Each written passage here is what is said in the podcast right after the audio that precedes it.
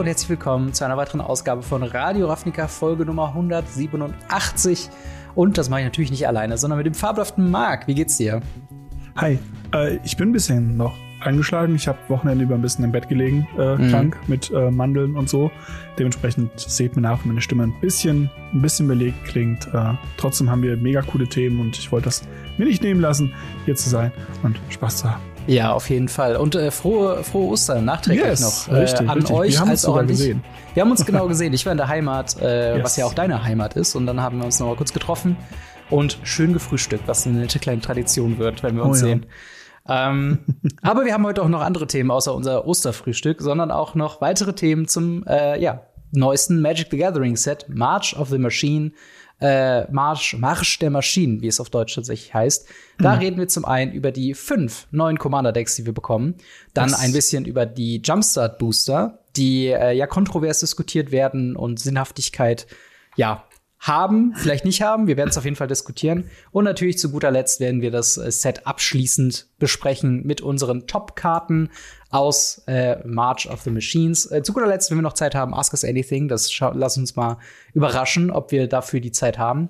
Äh, aber bevor wir anfangen, äh, ein kurzer Hinweis, dass ihr uns gerne folgen, abonnieren, kommentieren und liken könnt. Das alles hilft uns, äh, ja, weiter zu wachsen und den Algorithmus Göttern zu huldigen in gewisser Weise. Ähm, dann natürlich, wenn ihr mit uns in Kontakt treten könnt, könnt ihr das sehr gerne tun. Über Twitter, über Instagram, über auch den Discord. Und der Discord ist auch der Weg, wie ihr dann uns Fragen schicken könnt fürs Ask Us Anything, wenn ihr Fragen beantwortet haben wollt im Podcast. Alle anderen Fragen könnt ihr natürlich auch im Discord stellen und dort äh, auch äh, ja, Gehör finden, sag ich jetzt mal.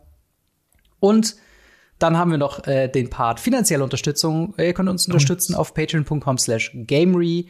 Dafür gibt es den Podcast in voller Länge als Video vor allen anderen zur Verfügung gestellt. Und wir haben darüber hinaus noch ein Pioneer-Turnier im Mai äh, in äh, Ludwigshafen äh, in NRW. Und Yes. äh, alle Infos dafür, was es da für Preissupport gibt äh, und, und wie viele Plätze noch frei sind und all sowas, findet ihr auf mtgfest.de. Äh, du wirst ja da sein, äh, du spielst Yes. dann Pioneer, das wird auch sehr, sehr spannend. Ich hoffe, ich hoffe, dir gefällt es und äh, ich hoffe, du hast sehr viel Spaß dabei. Oh ja, Freust du ich dich schon? Auch, ich habe ich hab mega Bock. Also ich muss mein Deck noch anpassen. Ähm, aber ich habe ich hab mega Bock, auch äh, erstens mit der Community was zu machen, einfach mit der Community ein bisschen, bisschen Pioneer Yes. zu spielen und ein bisschen Spaß zu haben. Da habe ich, da hab ich Bock drauf und da bin ich mal gespannt, Genau. wie das so läuft. Ja, ich, ich, ich wäre auch super gern da. Das Problem ist, ich bin da leider nicht in Deutschland, deswegen äh, Mhm. komme ich beim nächsten Mal vorbei, wenn dann Legacy dran ist und dann muss ich mir ein Legacy-Deck irgendwie zusammenholen. Das ist okay, kannst du eins haben. Sehr gut. So, dann äh, springen wir doch mal ins erste Thema für heute. Und zwar in Yes. die March of the Machines Commander Decks. Ähm, wir haben ja ein nettes Gimmick mit diesen Commander Decks. Äh, was ist denn das Gimmick, was äh, in jedem Deck zu finden ist? Wir haben Plane Chase. Yes. Plane Chase ist großartig. Ähm, für die Leute, die es nicht wissen, Plane Chase ist ein Spielmodus, wo man ähm, auf Planes ist, sozusagen als Gruppe. Und äh, immer wenn äh, äh, man eine Würfel würfelt und man würfelt das Chaoszeichen, dann passiert irgendwas mega Cooles. Und wenn man das Planar Chaos, also das Planeten Planeswalker Symbol hittet, planeswalkt man von der Plane weg und man hat ein neues Plane. Das heißt, man kann von Innistrad nach Mirrodin, nach Kamigawa und so weiter und so fort hüpfen. Was ganz cool ist, weil man weiß nicht, wo man landet und Ja. welchen Feldeffekt man halt gerade hat. Wir haben zehn verschiedene Plane Chase Karten in jedem Commander Deck. Dementsprechend haben wir rein theoretisch 50 Plane Chase Karten. Ähm, Ja. Wenn ich mich nicht richtig, also wenn ich mich nicht vertue, doppelt sich davon auch keine. Genau, Also genau. nicht also, innerhalb des Decks, aber es gi- gibt Ja. ein paar, die es schon, die es schon gab. Ja, es gibt, glaube ich, in jedem Deck sind es äh, fünf Reprints von Plane-Karten, Mhm. von Plane-Chase-Karten und fünf neue. Das heißt, äh, in jedem der fünf Decks gibt es halt fünf neue. Das heißt, wir haben 25 neue. Ich weiß gar nicht, wie, wie hoch der Pool an Plane-Chase-Karten vorher war. Ich weiß, es gab mal eine Plane-Chase-Anthology, die ich äh, immer ganz gerne haben wollte. Aber die war, die war relativ teuer. Ja, wie viel, Aber- wie viel, äh, weißt du noch, wie viele Plane-Karten es vorher gab? Ähm, boah. Äh, Ich, ich hab, ich hab, ich hab eine Menge, ich hab eine Menge davon, davon tatsächlich. ähm, Ja. Ich würde, ich würde, würde schätzen, muss ich schätzen. Äh, irgendwer wird es mir in den Kommentaren sowieso berichtigen.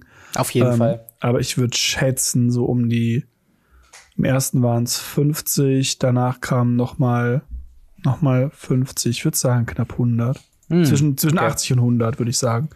Ja, und jetzt kommen dann nochmal 25 dazu. Aber es ist ja auch schön, weil man kann einfach mit allen Planechase-Karten, die man halt hat, eben da spielen. Und äh, mhm. genau, es gibt in jedem, äh, in jedem Deck eben auch nicht nur die Karten, sondern auch den Plane äh, Chase Planite Die, was ein sechsseitiger Würfel ist, der nur zwei Seiten quasi hat. Einmal den Planeswalk-Symbol und einmal den Chaos Endures-Modus.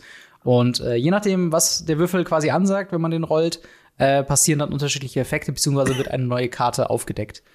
Ähm, und dementsprechend allein das ist ja schon mal ein Mehrwert für diese Commander-Decks, oder? 86, by the way, ich habe es gerade offen. Ah, ähm, okay. Ähm, Genau, es ist alleine ein Mehrwert dafür, dass man eben so, so einen Spielmodus drin hat. Ich finde Plane Chase ganz cool. Plane Chase im Commander kann sehr langwierig werden, deswegen hm. bin ich gespannt. Ähm, ich find's Hammer, die, ich finde die Würfel Hammer. Ja, die sehen ich, sehr ich, cool ich, aus. Die, die, alle davon sind großartig, weil die anderen Plane Chase Decks hatten das erste Mal nur so ein Schwarz mit so einem goldenen Ding drin. Das zweite Mal mhm. war da so ein, so, ein, so ein Staub drin. Das war's. Ja. Also wirklich sehr langweilige Würfel. Hier haben wir jetzt fünf verschiedene Würfel die ich, die ich alle großartig finde. Und ähm, alleine die Plane Chase plus die Würfel bin ich am überlegen, mir deshalb das Komplett-Set einmal zu holen. das ist krass, das ist richtig krass, ja. ja ich muss auch sagen, äh, allein deswegen ist wahrscheinlich der Grund, warum ich eins oder mehr von diesen äh, Decks ich mir anschaffen werde, schon ziemlich groß, weil ich mag halt diese mhm. Oversized Karten und das Format ist, ja, das, das spricht mich einfach an. Ich habe da mega Bock drauf. Aber gehen wir doch mal in die Themen rein. Wie gesagt, wir haben fünf Stück. Wir haben einmal ein ähm, weiß-schwarzes Deck mit Growing Threats, äh, was so ein bisschen Phyrexianer Matters hat. Dann haben wir Cavalry Charge, ein äh, Esper-Deck, überraschenderweise, weil Ritter sind ja eigentlich Mardu. Ich als äh, EDH äh, Knights äh, Sir Gwyn Spieler weiß das äh, und ärgere mich und freue mich trotzdem äh, zu gleichen Zeiten. Ähm, dann haben wir Divine äh, Convocation, äh, Convocation, äh, eine Jeskai, also blau, rot und weißes Deck. Dann haben wir Call for Backup, ein Naya bzw. rot-grün-weißes Deck, was sehr viel mit äh, ja, Modifizierungen arbeitet, also 1-1-Counter, ein paar Auras und so weiter. Und zu guter Letzt haben wir Tinker Time, unseren äh, grün-blau-rotes, das ist Timur, ne? Äh, ja, genau, das Thema. Ein, ein Deck, was, glaube ich, um äh, auch Artefakte sehr viel äh, da einhergeht. Mhm. Ähm, schauen wir doch einfach mal erstmal auf die Face Commander, würde ich sagen. Mit, von wem, von welchem willst du denn zuerst was hören? Äh, tatsächlich das Schwarz-Weiße. Ich finde das Schwarz-Weiße großartig. Alles klar, dann gucken wir uns doch mal den, den Face Commander an. Und das ist nämlich yes. Brimas Blight of äh, Ores, Oreskos. Der gute yes. Primas, der, unser Katzen, Katzensoldat, Katzenritter, hat es leider dahin gerafft. Er wurde jetzt zu einem äh, Legendary Creature Faction Cat für vier Mana, zwei generisches, ein weißes und ein schwarzes mit drei, vier. Und ähm, dem Text Whenever you cast a Phyrexian creature or an artifact creature spell, incubate X, where X is this spell's mana value.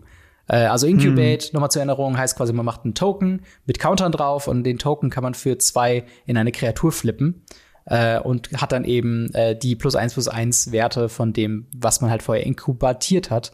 Mhm. Ähm, dann gibt's noch einen zweiten Effekt, und zwar at the beginning of each end step, if uh, a Phyrexian died under your control this turn, proliferate. Also hier wollen viele Phyrexians gecastet werden, hier wollen große Phyrexians gecastet werden. Und eben, wenn sie sterben, gibt es noch extra Value mit den, ja, plus eins plus eins Counter-Thema, oder? Mhm. Genau, also das ist ziemlich, ziemlich großartig. Ich finde es sehr, sehr interessant, wie sie aufgebaut sind. Mhm. Es ist Primas. Primas ist für mich immer so ein, so ein Sweet Spot, weil er nach Talia so, so einer der Mono-White-Dudes war mhm. äh, und dementsprechend immer, immer da war, was ja. ich sehr cool finde. Dementsprechend sehr, sehr cool, dass er wieder da ist. Und ähm, ich finde das, das Thema auch ganz nett, muss ich sagen. Voll. Ich mag halt das auch gerade, dass das mit den Inkubationstokens, darüber hatten wir ja schon gesprochen mit unserem mhm. Mechaniken-Part äh, letzte Woche. Und dass es halt eine sehr schöne Dynamik hat, dass sie sehr gut mit Kreaturen-Decks funktionieren, dadurch, dass sie halt Kreaturen werden können. Auf der anderen Seite halt auch eben ähm, halt eine Form von Backup sein können, im Sinne von, dein Board wurde gesweept, oh, du hast aber noch viele äh, Artefakte da, die nur 1-1-Counter mhm. halten äh, und die du jederzeit halt für zwei Mana flippen kannst. Und äh, so kann man quasi äh, in dem Deck selbst immer weiter Druck aufbauen, Druck aufbauen, Druck aufbauen. Und wenn dann geantwortet wird, ganz, kann man auch die Tokens, die dann noch mal größer werden mit dem Proliferate. Und ja, das ähm, stimmt. Das ist schon Einzige extrem Nachteil cool. An dem Deck ist halt wirklich, dass die, die Reprints da drin, beziehungsweise die Prints selber, Ja. Also die Reprints sind halt leider, leider sehr unterirdisch. Ähm, also es sind halt keine, keine Brecher wirklich drin. Mhm. Leider. Das ist, das ist halt wirklich sehr schade. Äh, Gerade bei so einem zweifarbigen Deck im Vergleich zu den anderen könnte man ja eigentlich schon ein bisschen mehr, ja, ein bisschen mehr darauf achten, dass dann die Reprints ein bisschen höher sind, oder? Mm, ja, Also gerade halt was die. Mana-Basis angeht, war ich sehr, sehr, sehr, sehr, sehr enttäuscht. Mal wieder. Das ist man ja von mir gewohnt. Ähm, aber so ein Silver Quill Campus, oh, das ist schon, oh, das tut halt weh. Es ist zumindest ein Land, was theoretisch ungetappt reinkommen könnte. Ja, ja, das ist ja ja, schon genau. mal was Gutes. Nee, der, der Campus kommt getappt rein, immer. Das ist der Ach für so, vier nein, Mana nein, Tappen nein, ich meine den Snarl. Sorry, sorry, ja. der, der, genau, der, der ist halt wirklich mies. Dann haben wir den Goldmeyer Bridge. Warum auch immer wir ein unzerstörbares Artefaktland hier, äh, ich weiß warum, aber ah, ist Mhm. halt auch irgendwie nicht so geil. Und ähm, da, dann, ja, nee, finde ich aber nicht geil. Ich glaube, die ganz coole Karte drin ist wirklich der Massakerwurm, was Reprints angeht, Mhm. wenn man halt schon einen größeren Stock hat. Ich finde es als Deck spielt's sehr schön zusammen und es passt sehr gut zusammen. Value-technisch ist es halt leider nicht auf der Höhe. Ja, also das ist ja auch immer was, was wir, wofür wir häufig kritisiert werden in den Kommentaren äh, zu diesen Parts, ist ja immer so, dass wir immer so herummeckern, was die, was die Mana-Base angeht. Und Ja. äh, ich verstehe schon, der Part, so die Erwartungshaltung soll relativ gering gehalten werden, äh, im Sinne von, ne, es sind ja nur Precons. Auf der anderen Seite kommen wir halt von einer Zeit, wo Precons 20 Euro ge ge gekostet haben Ja. für eine echt lange war. Zeit. Und halt eben, da hätte ich so eine Mana-Base halt noch verstanden. Mittlerweile kosten die Dinger halt 40, 50, manchmal noch mehr, dadurch, dass es keine unverbindliche Preisempfehlung mehr von Wizards of the Coast gibt. Mhm. Und da gucken wir natürlich ein bisschen genauer hin. Wir müssen aber auch sagen, wie gesagt, es sind schon bessere Karten drin. Nicht jedes Dual-Land ist gleichzeitig ein Tab-Land. Das ist schon mal Hut ab an der Stelle. Und wir haben auch zum Beispiel so Sachen drin wie Khan's Bastion, was halt mit Proliferate ganz gut funktioniert. Aber halt würde es wirklich schaden, da die ja letzt drin gehabten äh, Slowlands drin zu haben, die in Commander sehr äh, sehr gut waren. Was wäre mit den Battlebond Lands, weißt du? All diese Sachen, warum werden die halt nicht konstant gereprintet? Äh, und das das bemängeln wir halt immer sehr viel daran, dass äh, ja, kann man teilen, kann man natürlich nicht teilen, aber ist halt trotzdem was, wenn man halt schon 50 Euro in die Hand nimmt für so ein Commander-Deck, dann will man schon ein bisschen was rausholen, oder? Ja, absolut. Vor allem, es ist auf der einen Seite natürlich der Spielspaß, aber der Spielspaß ist an Constructed Decks halt nicht mehr so dieses, was interessant ist, was früher halt da war. Und Ja. wir haben halt mittlerweile so viele Commander-Decks draußen und ähm, je nachdem, was es ist, also man, man kann, wir werden gleich noch über ein Deck reden, wo ich sage, die Mana-Basis ist nicht besonders gut, aber sie ist okay dafür, was sie ist. Ja. Dementsprechend, äh, dass das wird, ist halt schon machbar, theoretisch. Ja. Ähm, aber halt nicht so, so finde ich es halt echt nicht gut. Ja. Ähm, wir haben aber noch einen zweiten Backup-Commander für das Deck und das ist Yes. Moira und Tesha. Äh, auch Rest in Peace Tesha an der Stelle. Äh, den guten Vogel hat's abgeschossen. Ein äh, 5 Mana, drei generische, ein weißes, ein schwarzes für eine 4-5 Legendary Creature Phyrexian Spirit Bird. Das ist natürlich wieder eine fabelhafte Team-Up-Karte, wie wir sie auch ganz viel im Set haben. Und äh, sie hat Flying und whenever you cast a Historic Spell, return target non-land permanent from your graveyard to the battlefield. Uh, it gains haste, exile it at the beginning of your next end step. If it would leave the battlefield, exile it instead of putting it anywhere else. Und dann nochmal zur Erinnerung, was sind Historic Spells? Das ist keine brokenes Magic Arena Format in diesem Fall, sondern nur Artefakte, alle Legendaries und Sagen, also Sagas, Yes. sind Historic. Das heißt, jedes Artefakt triggert das, jedes äh, Legendary triggert das, jedes Saga triggert das. Was hältst du denn von, von Moira und Tesha? Ist das äh, ein gelungenes Team-Up? Ist es ein gelungenes Backup-Commander? Also Spirit Birds sind immer cool, äh, davon abgesehen. Muss Mhm. ich sagen, finde ich den als Commander ist immer was ganz anderes. Es ist Historic Spell, das heißt, man kann es halt auch mit Sagen spielen, was ich ganz cool finde. Das heißt, wenn du eine Saga kriegst, kannst du die Saga aus dem Friedhof wiederholen oder so. Oder generell Non-Land Permanent, was auch nicht schlecht ist. Mhm. Äh, Legendary Matters, mhm, mhm, spannend, äh, muss ich sagen. Aber prinzipiell geht's hierbei, glaube ich, viel um die Artefakte. Und Ja, ich glaube, hier Fall. kann man wirklich viel auch mit den Artefakten noch rumjonglieren. Immer wenn ich Artefaktspiel spiele, kriege ich ein Artefaktspiel aus dem Friedhof. Und ja, das ist schon, schon ganz gut. Vor allem, weil es halt nicht irgendwie mit den Mana-Kosten zusammenhängt. Ich hatte dabei fest damit gerechnet, dass irgendwie so, ähm, du kriegst eine Permanentes wieder mit lower Mana-Kost oder so. Ja. Und das ist halt nicht der Fall. Das heißt, man kann damit auch ziemlich, ziemlich Shenanigans betreiben, wenn man die draußen hat.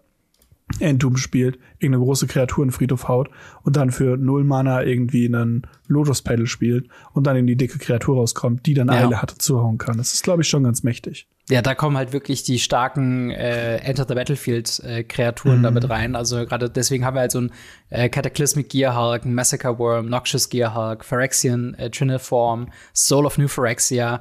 Ähm, all diese dicken, dicken Kreaturen. Deswegen sind die halt im Deck, um halt eben mit Moira und Tesha rausgeholt zu werden. Oder halt, wenn man sie fair castet, kannst du sie halt mit Primas äh, noch in, ja, quasi nicht verdoppeln, aber eine weitere Kreatur mit erzeugen. Ähm, und das, das finde ich schon eine sehr, äh, sehr, sehr spannende Kombination. Ähm, wobei ich sagen müsste, dass Moira und Tesha wahrscheinlich ein bisschen von dieser Fairheitsklausel, ähm, dass sie, wenn sie irgendwie das Battlefield lieben würden, äh, geexiled werden, glaube ich, ein bisschen zurückgehalten werden, weil das sorgt halt dafür, dass halt eben dieses, äh, dass dieser Commander eigentlich immer nur fair reanimieren kann und jetzt nicht diese typischen Sachen machen kann von wegen reanimieren, sacrificen, reanimieren, sacrificen, reanimieren oder sowas. Genau, und halt halt in flickern funktioniert halt auch nicht, ne? Genau, Flickermoves, die nicht Loops gehen, halt nicht. Ja. Allerdings kannst du halt einfach weiterhin deinen Friedhof mit dicken Kreaturen füllen und einfach schwingen gehen. Weil es ist kein Once per Turn. Und das ist was, Ja. was mich sehr, sehr stark gemacht hat. Weil den Historic Spell, den kannst du ja trotzdem irgendwie flickern und kannst sagen, hey, Das stimmt, das stimmt. äh, ich spiele Petal, nehme dafür die andere Artefakt auf die Hand, weil ich so einen Cloud- Cloudstone Courier habe oder wie das Ding heißt Mhm. und mach die ganzen Null-Mana-Artefakte und hab halt meinen kompletten Friedhof reanimiert und gehe jetzt schwingen. Ja. Das sind schon coole Sachen, die du machen kannst, ohne dass es komplett broken ist. Für ein Secondary Command mal wieder richtig gut.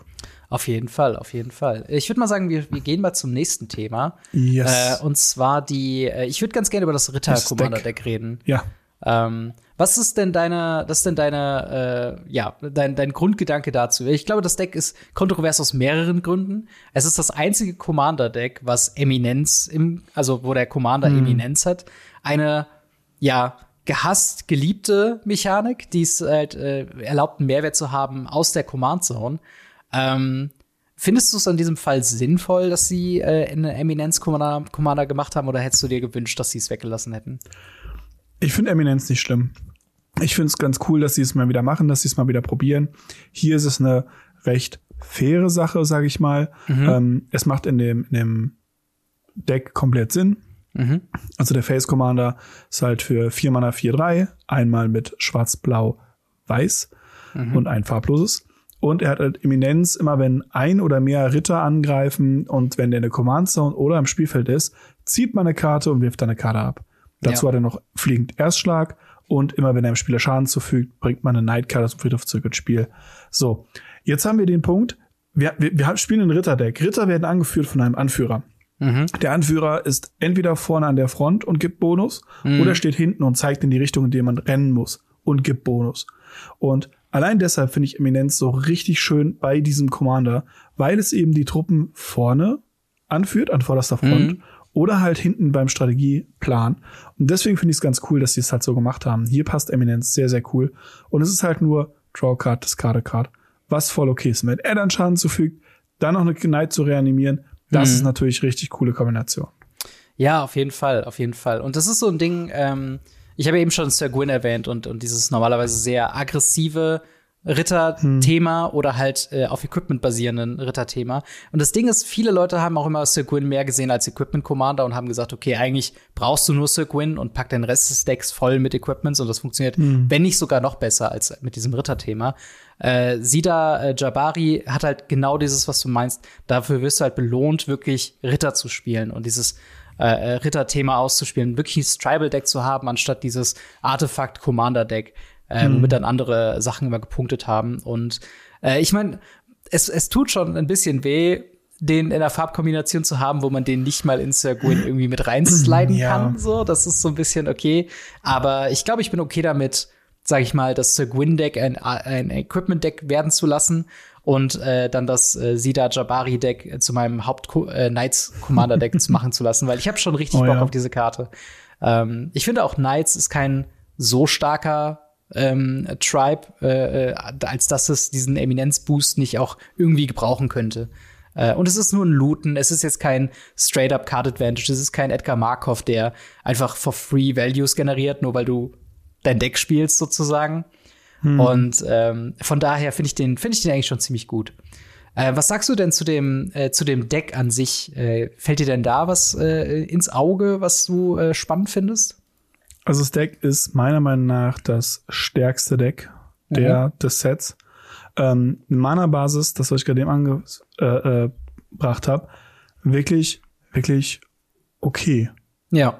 Also es ist wirklich okay. Wir haben O-Shards, wir haben Port Town, Choked Ancillary, das sind Sachen, die einfach getappt ins Spiel kommen, es sei denn, es passiert was. Ähm, Perry Streams kostet nicht viel. Wir haben natürlich die Tempel drin, ist okay. Ähm, aber dann auch sowas wie Path of Ancestry, super, super gute Karte.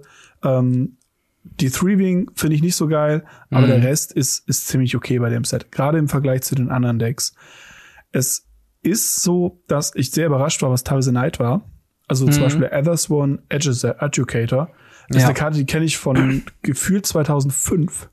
äh, die Karte ist ein bisschen jünger, dementsprechend ist es nicht ganz 2005. Aber wir hatten einen Kollegen, der hat das Ding rauf und runter gezockt. Mhm. Mir ist nie aufgefallen, dass es ein Night ist. Ja. Und das, das, das finde ich tatsächlich sehr witzig. ja, genau. Das finde ich halt sehr, sehr witzig.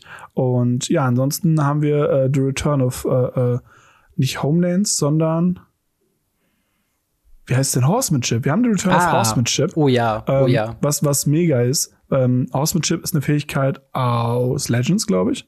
Ja. Und ähm, großartig. Horsemanship-Kreaturen können von Horsemanship-Kreaturen geblockt werden. Einfach wahnsinnig gut. Einfach dran vorbeireiten und sagen, du ja. nicht.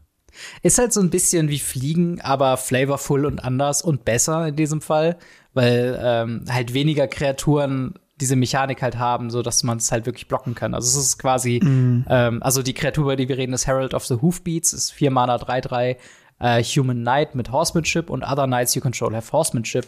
Das könnte genauso gut heißen, Other Knights you control can't be blocked, eigentlich, ja. weil ähm, ja.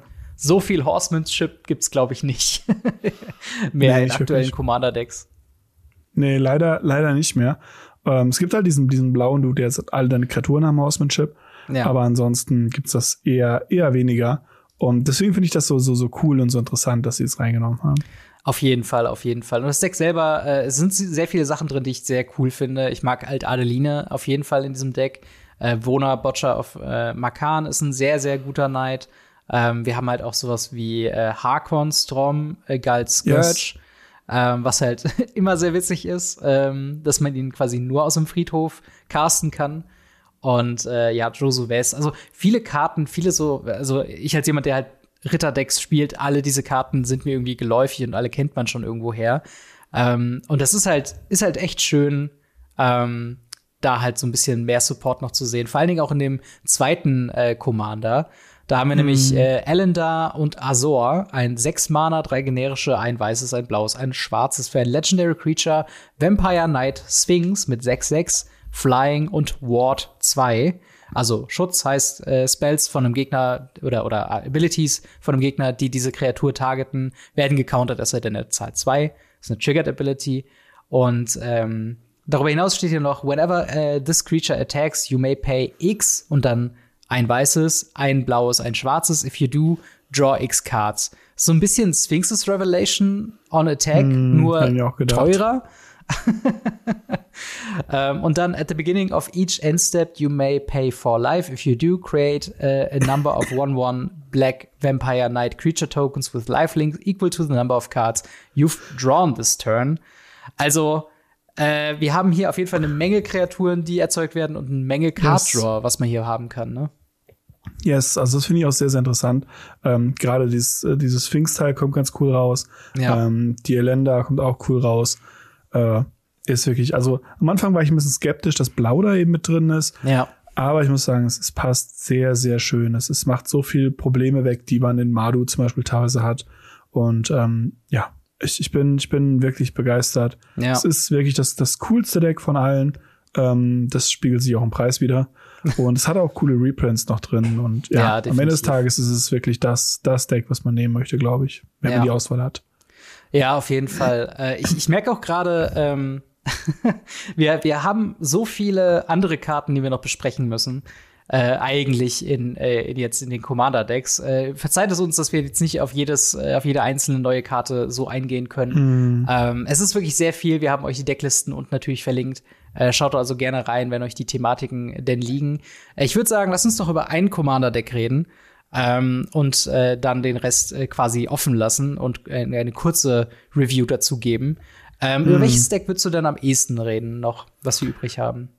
Boah, ähm, prinzipiell vom, vom, von Idee her, einfach nur weil es was anderes ist. Also das neue Deck ist, ist, by the way, ähnlich mies wie das schwarz-weiße Deck, wenn was Value angeht. Mhm. Ähm, deswegen würde ich fast schon sagen, weil es auch einfach das, ich meine, es ist Fox, das ist ganz cool. Aber wir haben einen, einen, einen, einen rot-grün-blaues Artefakt-Deck. Rot-blau Artefakt ist bekannt. Ja. Grün und Artefakt ist spannend. Also ich würde tatsächlich das Tinker Time nochmal betrachten.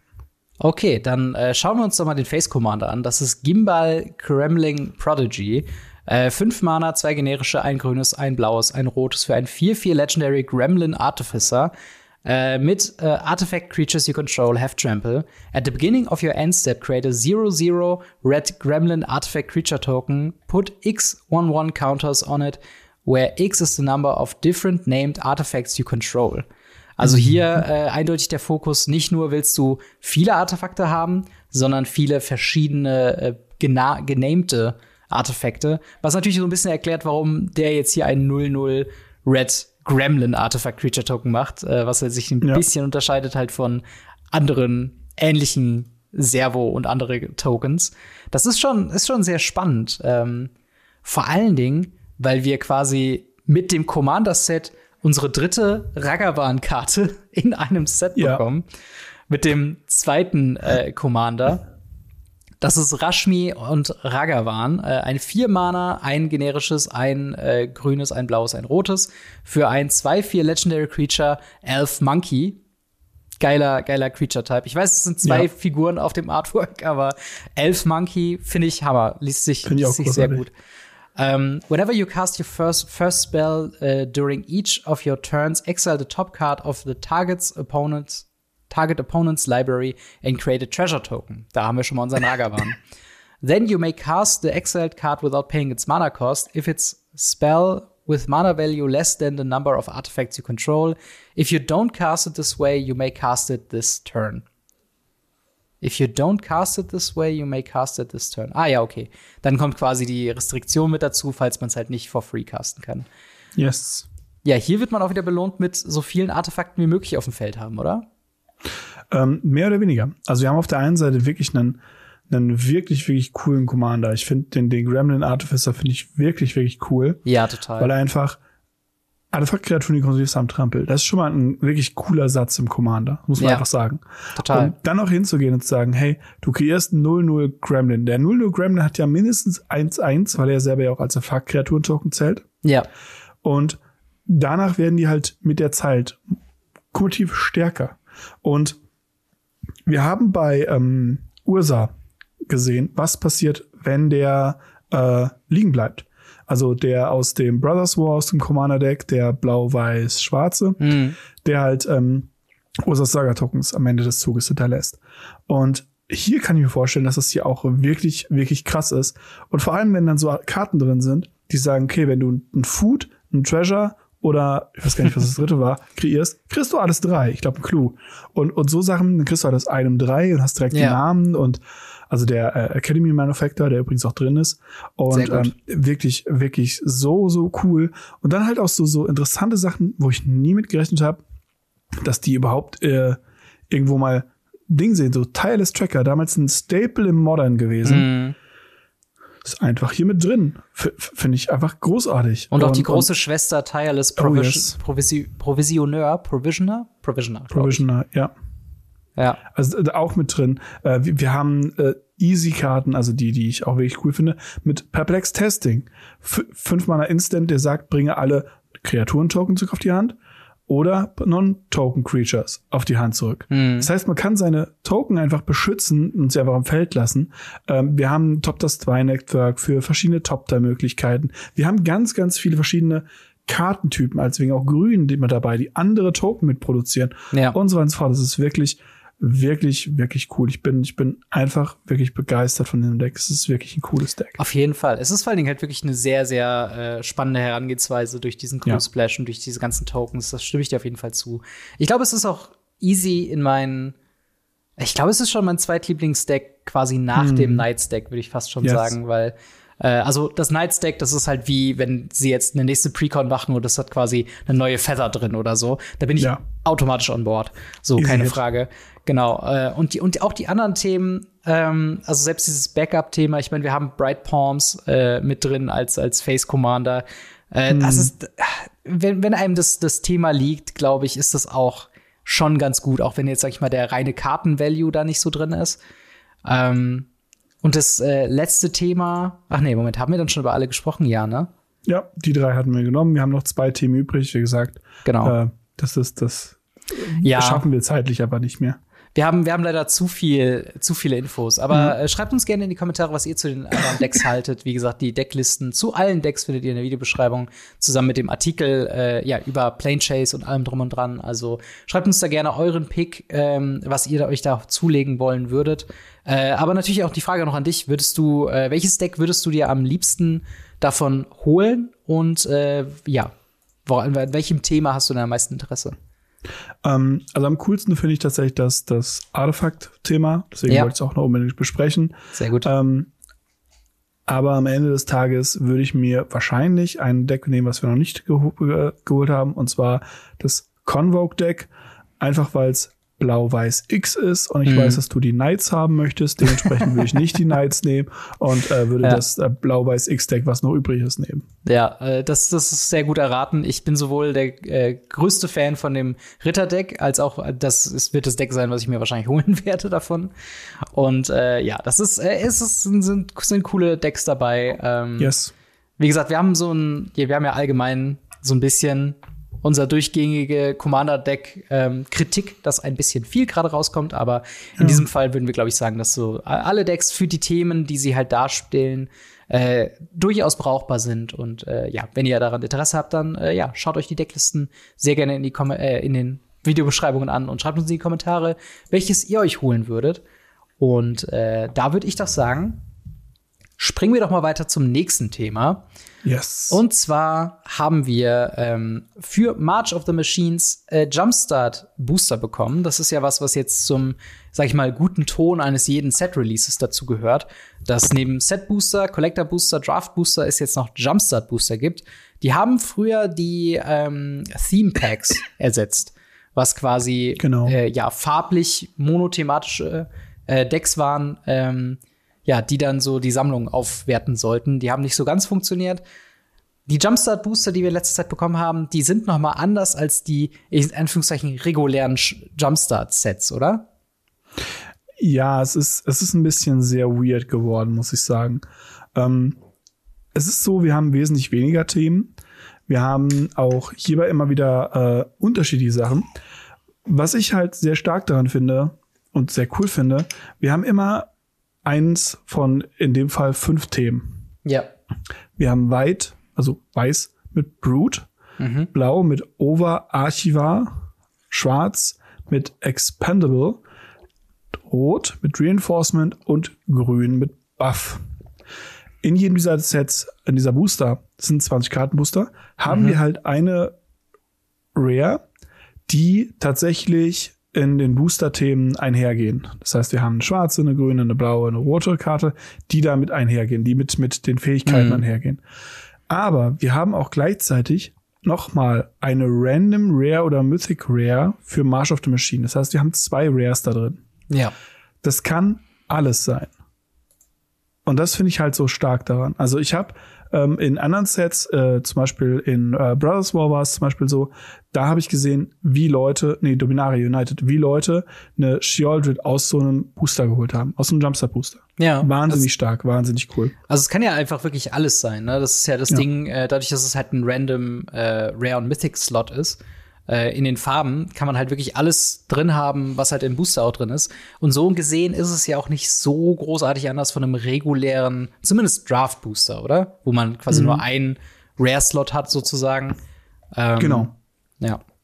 Außer das dass man es halt- nicht draften kann. Ja, also der, der, der hauptsächliche Kritikpunkt äh, ist halt, dass diese Jumpstart Booster, die es jetzt zu äh, Set-Releases gibt, dass sie dem originalen Jumpstart von 2020 ähm, halt hinterherhinken Und auch jetzt äh, das, was wir bekommen haben von 2022. Wobei ja man da auch sagen muss, da ist ja die, also ich glaube, ich glaube, der Fehler liegt ein bisschen mal wieder in der Kommunikation von Wizards of the Coast, dass sie nicht klar mhm. gemacht haben, dass diese Jumpstart-Booster eine kleinere Version ist von den regulären Jumpstarts. also, es ist ein Einsteigerprodukt. Es ist ein Produkt, was ich einfach mal so einen Abend auspacken kann, mhm. ein paar Booster holen kann. Deswegen sind die auch nicht teurer als normale Booster. Und kann einfach sagen, hey, wir zahlen uns einfach, keine Ahnung, sechs Euro und mhm. äh, zocken einfach mal drei, vier Runden zusammen. Haben ja. Spaß, wir können die Decks austesten oder jeder zahlt neun Euro und nimmt noch ein drittes Booster mit und wir tauschen ein bisschen. Es geht ja. hierbei um dieses Einsteigerprodukt. Und bevor ich mir so ein, so ein Farbbooster oder sowas hole, hole ich mir jederzeit sowas und habe ja. Spaß damit. Also ich habe letztes Mal, als ich in Berlin zu Besuch war, ähm, tatsächlich mit einer äh, Freundin tatsächlich gezockt mhm. und es war mega. Es war wirklich ja. mega. Es hat einfach nur Spaß gemacht und naja, abgesehen davon, dass wir jetzt dieses Mal bei der Buff-Karte, da sind immer so, so Karten drauf, die so ein Artwork haben, bei der Buff-Karte einen sehr süßen Hasen drauf haben, ähm, ist es so, dass wir natürlich das andere Produkt, also das normale Jumpstart, für Spieler gemacht haben. Ja. Und da eben auch Power drin ist, für Leute, die das schon können, Leute, die ja wirklich ein anderes Erlebnis haben wollen. Ja. Das hier ist ein Einsteigerprodukt. Und das ist ein Einsteigerprodukt, das es auch noch wert ist. Ja, das ist halt der, der große Unterschied, den man halt wirklich sagen muss. Die, die normalen Jumpstarts, also Jumpstart äh, 2020 bzw. Äh, 2022, das sind halt so Sachen, da haben du und ich, sag ich mal, mehr Spaß dran als Leute, die dann die Karten, also die Kartendesigns auch spannend finden, die dann gut reingehen in eventuell Legacy, aber wahrscheinlich hauptsächlich Commander. Ähm, hm. Und die halt darüber hinaus so, so ein, ja, mehr so, so einen eigenen, ja, eigenen Drive haben. Wobei diese Sachen halt wirklich sowas sind, äh, dass das kann man vergleichen halt eben mit Planeswalker-Decks vielleicht. Also halt wirklich für neue Leute gemacht. Plus, sie haben halt eben die Chance auf ein äh, Random äh, Rare und Mythic Rare, die ja dann auch wieder wertvoll sein kann, je nachdem, was es für ein Set ist. Also du hast ja eben schon die Sheoldred aus einem Jumpstart-Pack irgendwie mm. erwähnt. Ähm, das ist halt eben so das, das Thema, ne? Ähm, aber natürlich, wenn ihr euch sowas kauft, äh, seid euch bewusst, dass es nur fünf Themen gibt. Ihr dann dementsprechend in diesen, sag ich mal, äh, ja, Slot für die Jumpstart-exklusive Karte immer nur eins dieser fünf haben werdet. Das heißt, wenn ihr euch eine Booster Box davon holen solltet, was wir, also was ich jetzt, sag ich mal, würde jetzt nicht empfehlen, weil nee. es ist besser so ein Ding, was man halt aufmacht, spielt und mitnimmt, was man hat, aber es ist jetzt kein Booster Box Rippen um Value rauszuziehen. Ähm, da werdet ihr halt sonst einige doppelt haben. Also in jedem weißen Pack ist halt Essence of the Orthodox drin, in jedem blauen ist Interdisciplinary Mascot äh, drin, in jedem schwarzen ist Terror of Towashi, in jedem roten äh, Ortheon, äh, Hero of Lavabrink und in jedem grünen Surak and Goreclaw. Ähm, und darüber hinaus gibt es halt noch ein paar exklusive Uncommons die, und Commons, die ganz spannend sind. Ähm, aber halt mehr in diesem Kontext von Einsteigerprodukt zu sehen mhm. sind. Das sieht man halt auch in den Mana-Kosten. Also die blaue Karte hat natürlich Convoke, aber ist halt eine 7, 8, 9 Mana 5, 5. Und mhm. äh, das ist halt, merkt man schon, in welche Richtung das geht, oder? Absolut. Und äh, es soll ja auch da ein bisschen mehr in diese Richtung gehen. Und ein Anfängerprodukt wurde dafür gestrichen sehr schlechtes Anfängerprodukt. Ja. Und ähm, hier kann man sich einfach sagen, hey, wir zwei, ich kann Magic, du kannst kein Magic, wir packen jetzt zwei von den Boostern, spielen den Abend, ich zeig dir, wie es funktioniert, haben genau. einen schönen Abend, danach komm, nimm sie dir mit, ist mir egal. Und man hat aber Spaß gehabt. Und genau. deswegen, ich mag die Jumpstart-Sachen. Wir haben die Decklisten auch da. Also ihr könnt auch sehen, die Decklisten sind auch vorhanden. Es gibt immer zwei verschiedene Versionen. Also es gibt Brute 1, Brute 2. Die unterscheiden sich hm. nicht so stark voneinander. Es sind paar weniger Camps, Non-Camps, die sich ändern. Ähm, aber prinzipiell, wenn ihr die Chance habt, ohne überteuert oder sowas daran zu kommen, oder ihr habt jemanden, dem ihr Magic beibringen wollt, ja. das ist der Weg. Auf jeden Fall, auf jeden Fall. Ähm, und wie gesagt, für alle Leute, die jetzt kein Interesse haben an diesen äh, ja, Einsteigerprodukten, es gibt auch immer noch die normalen Jumpstart-Sachen, die wir mhm. auch empfehlen würden. Also ich habe gerade äh, letztens noch mit jemandem aus dem Laden gesprochen, der sich mit von dieser von diesem roten Legendary Creature, ich habe den Namen vergessen, äh, dieser, dieser Teufel. Nee, nee, so. nicht Muxus, sondern das war aus dem ersten, der, der große Bringer, der, der äh, Goblin King. Äh, aber es gibt diese, der ist auf der, äh, oder sie ist auch auf dem, auf dem Coverart drauf. Das ist so der kleine Teufel, der so ins Ohr flüstert, wo du Schaden mhm. quasi, glaube ich, auf dich selber auch schießen willst und je größer wird sie. Ähm, ein sehr, sehr spannendes Design, was man, glaube ich, so nirgendwo anders unterbringen kann. Und dafür lohnt sich halt auch äh, Jumpstart äh, eben 2022 ja. oder Jumpstart 2020. Beides eigentlich available gerade. Also, mhm. ähm, wenn ihr euch das wirklich das Jumpstart-Thema interessiert, schaut doch da noch mal rein. Wenn ihr noch was äh, braucht für die Runde zwischen den Commander-Runden mit eurer Playgroup, dann ist es vielleicht das normale Jumpstart. Wenn ihr jemand Neuem was beibringen wollt, dann schaut mal euch March of the Machines Jumpstart Booster an oder irgendein anderes der anderen Booster. Ähm, und dafür sind die halt da. Ne? Und das muss man halt yes. halt noch mal ganz klar so festhalten. Und ähm, sind trotzdem gut. Genau, und sie sind trotzdem gut, beziehungsweise haben ihre Daseinsberechtigung. Äh, aber wie seht ihr das mit äh, Jumpstart? Äh, freut ihr euch auf die neuen Themen? Freut ihr euch auf das, ja, äh, vielleicht neue Einsteiger-Mechanik, die es damit äh, reinkommt? Ist es was, was, woran ihr Interesse habt? Was habt ihr mit euren alten Jumpstart-Packs so gemacht? Schreibt es uns sehr gerne in die Kommentare oder ins Discord. Und dann würde ich sagen, springen wir ein letztes Mal noch mal in äh, March of the Machines in das Booster Hauptset. Wir haben jetzt alle Karten da. Letzte Woche zum Zeitpunkt der Aufnahme hatten uns noch ein paar gefehlt. Ähm, hm. Wie, wie ist deine, wie ist dein Eindruck vom Set? Es ist ja eine ganze Menge drin, ganze Menge Slots, die nicht hm. zum Main-Set gehören, ganze Menge Frames, ganze Menge andere Sachen. Wie, wie siehst du das denn mit dem Set? Ja, ich bin fertig. Ich würde gerne Aftermath haben. Wir haben Spoiler-Syndrom, kann schon wieder die neue Spoiler-Season funktionieren. Nein, also prinzipiell, es ist ein sehr cooles Set. Es hat sehr viele Legendaries drin, um die man bestimmt coole Commander-Decks bauen kann. Ja. Aber da krankt das Set für mich auch. Das Set wirkt für mich nicht nach einem Constructed Set. Es wirkt für mich immer noch nicht nach zusammenhängenden Mechaniken, zusammenhängenden Overall Sachen, sondern es sind, ja, wir haben so Inkubationssachen und so ein Kram. Aber mhm. das fühlt sich nicht zusammenhängend an. Ähm, es fühlt sich an, als hätten wir tausend Ideen aber zusammengeclasht und so soll es ja auch sein. Ja. Es ist ja der Epilog, es ist der, der, das Ende, was davon kommt, äh, für diese Schlacht. Und das finde ich ganz cool, dass es da auch diese Verwirrung und diese verschiedenen Sachen eben auch so stark eingebunden werden. Aber ich glaube, es wird kein Set sein, das komplett bündig zusammen die Standard, Pioneer, Modern, Legacy Welt nachgiebig verändert. Hm. Ein, zwei Karten vielleicht. Aber im Groben und Ganzen sind das eine Menge neue Commander.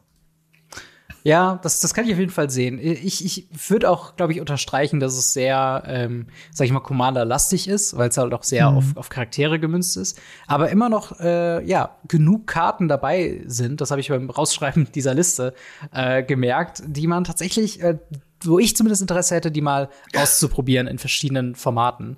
Ähm, aber bevor wir genau einsteigen, weil wir so viele Karten haben, äh, über die wir sprechen wollen, ich habe eine Handvoll äh, Honorable Mentions, über die wir jetzt nicht tiefer eingehen wollen, aber die wir halt mal erwähnen äh, äh wollen. Und zwar zum einen hätten wir da äh, Hoarding Brute äh, Lord, der quasi ein, äh, was ist das, acht Mana äh, schwarzer Dragon ist, der aber Convoke hat, das heißt, ja. man kann ihn günstiger rauscheaten.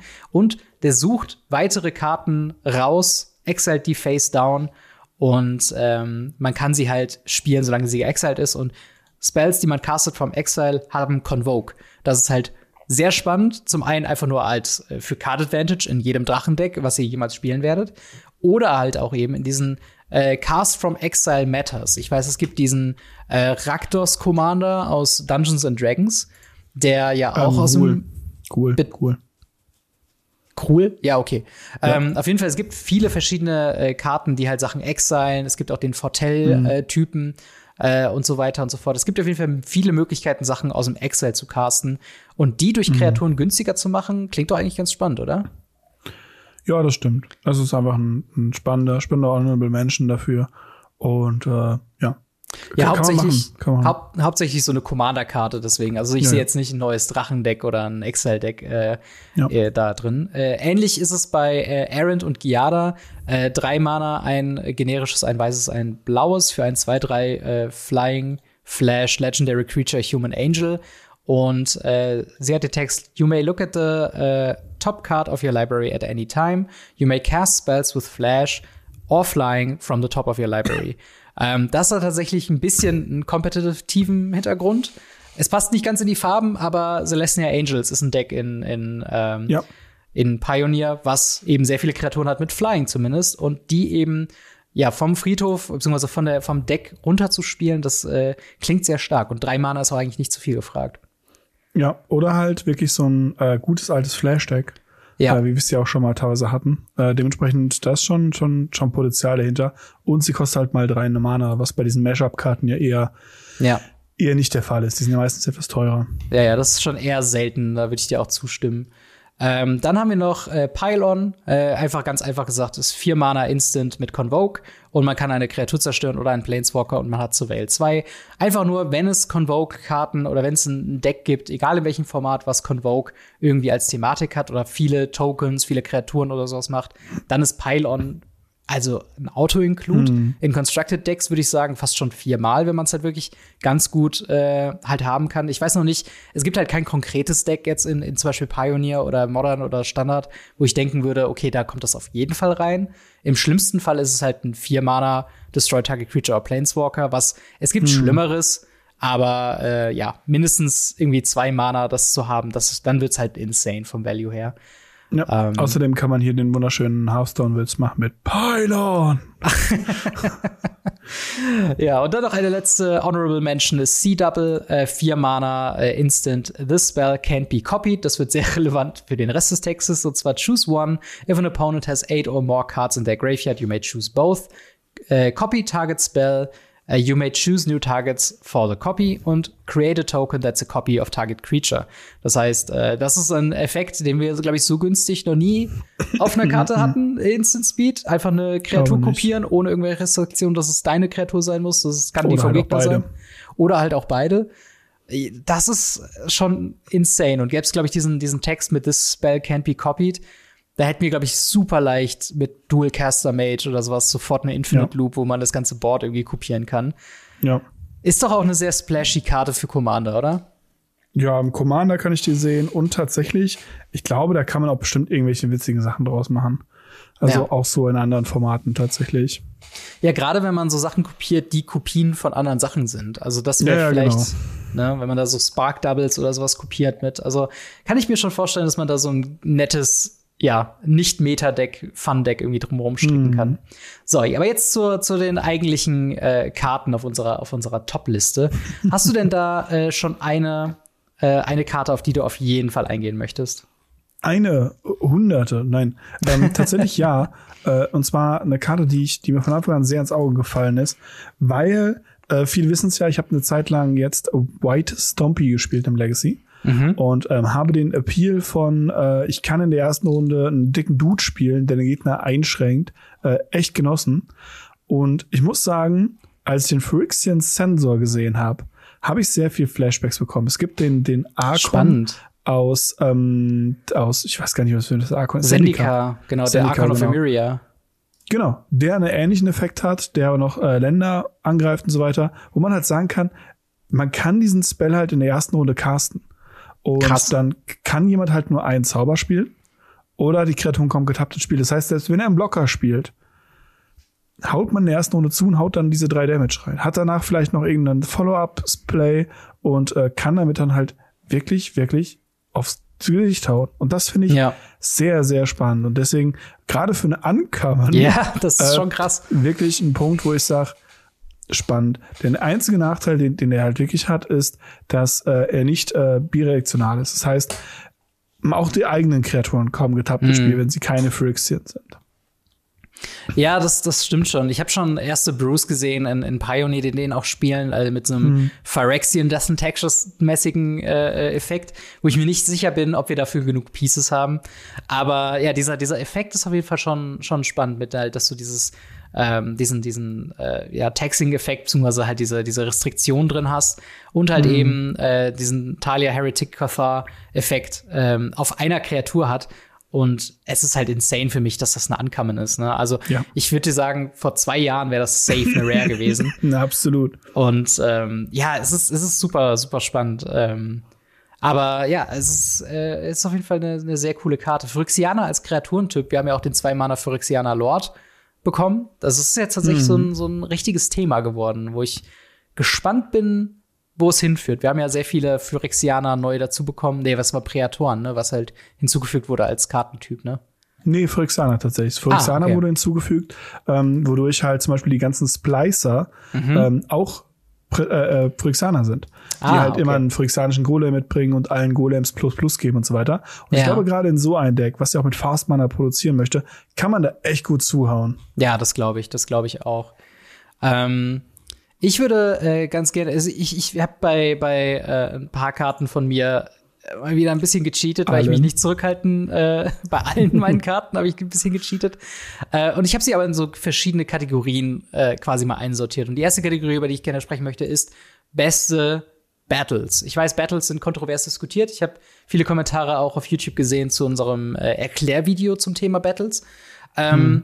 Und da ist halt wirklich das Thema, ne, es ist schwierig, wie man sie angeht. Wir haben es noch nicht im Spiel gesehen. Ich freue mich mega auf den Pre-Release, wo wir es halt zum ersten Mal wahrnehmen können. Aber meiner Meinung nach gibt es jetzt schon zwei Battles, die ja in den richtigen Shells, in der richtigen Umgebung extrem stark sein können. Und die erste Invasion, äh, erste Battle, die wir hier haben, ist Invasion of Alara.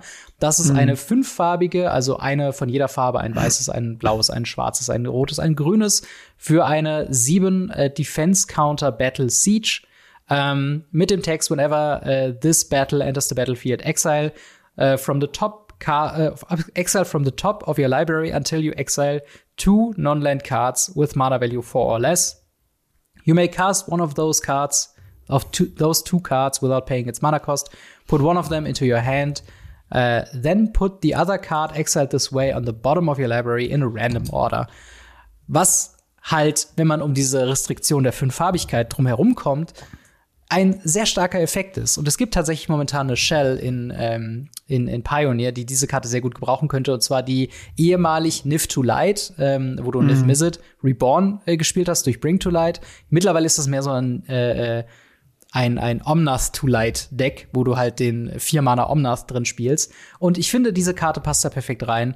Es gibt ein paar weird Interaktionen mit äh, Fires of Invention, was halt den Problem hat, Fires of Invention, ein Spell davon wäre quasi die Invasion of Alara. Und dann könntest du halt noch den, äh, die quasi cascadete Karte dann davon spielen, mhm. aber danach auch nichts mehr. Das ist halt ein bisschen das Problem. Ähm, und, aber was das Deck halt auch spielt, ist die äh, neue Alice Norn, die quasi ETBs verdoppelt. Mm, yes. Und das ist halt eben der Punkt, wo diese Karte interessant wird. Wie gesagt, ich sehe komplett ein, auch Leyline Binding ist halt so ein Thema. Äh, es gibt genug, äh, sag ich mal, ähm, Möglichkeiten für dieses Deck, eben Five Color zu spielen und diese fünf Farbenrestriktion so schnell möglich zu erfüllen. Und dann finde ich, glaube ich, ist es einfach nur eine 5 Mana Cascade One, beziehungsweise mit einer Alice Norn draußen Cascade 2. Und das ist halt insane. Äh, und da muss man da sagen, da ist die Rückseite fast schon komplett egal. Ähm, die ist quasi Card Value Snowball into a Win äh, mal 5, aber man muss into auch 7 Schaden ja. schießen. Und das macht man halt in der Regel nicht. Aber ja, dadurch, dass es halt eben eine, eine ne Permanent ist, die durch Alice Norn verdoppelt werden kann, dadurch, dass wir halt diese Shell schon haben mit ähm, halt diesem Five-Color Omnath-Deck, glaube ich, dass das eine sehr einfache Karte ist, da reinzuslotten, hm. oder? Ja, ich denke auch. Äh, tatsächlich finde ich vom, vom Prinzip her ist sehr, sehr einfach, diese Invention überhaupt zu benutzen. Hm. Ähm, viele haben unter dem Video auch nachgefragt, ja, äh, man kann mit sowas wie der Hexmage, Vampire Hexmage, ja, ja. die kompletten Marken davon runternehmen. Mhm. Und es gibt auch eine Karte, den Hex Parasite, der tatsächlich im Preis gespiked ist, aus Grund von dieser Karte. Ja. Ähm, weil er eben für X und ein schwarzes oder zwei Leben X Marken von der Permanente runternimmt. Ja. Ja, das und das ist, ist, halt sehr, sehr stark. Ähm, genauso könnt ihr aber auch theoretisch proliferaten, um wieder Marken draufzulegen auf eine Battle, die auf euch liegt. Ja, Genau. Also das hat dann nur eine defensiven Wirkung. Also wenn ihr das Flippen von einer, von einer Battle verlangsamen wollt, dann könnte man das proliferaten und dann genau, eben diesen Counter interagieren. Genau. Genau. Und äh, tatsächlich ähm, gäbe es da, also gerade mit diesem Vampire äh, Hexmage hatten wir mit der, äh, da kommen wir später noch zu Invasion of äh, äh, Ikoria, glaube ich, ja. ja. Ikoria, eine Möglichkeit sogar, das sehr schnell zu flippen. Aber erstmal mhm. noch ganz kurz zu meiner zweiten Invasion. The Invasion of New Phyrexia äh, eine, eine Story-Karte, die äh, sehr episch ist. Ähm, und zwar äh, für X ein weißes und ein blaues haben wir eine Battle Siege mit sechs Defense und äh, dem Text When Invasion of New Phyrexia enters the battlefield, create X 2-2 White and Blue uh, Night Creature Tokens with Vigilance. Und dann, wenn sie flippt, äh, haben wir Teferi, Akosa auf Salfir. Der, glaube ich, weirdeste Teferi, den wir jeweils gesehen haben.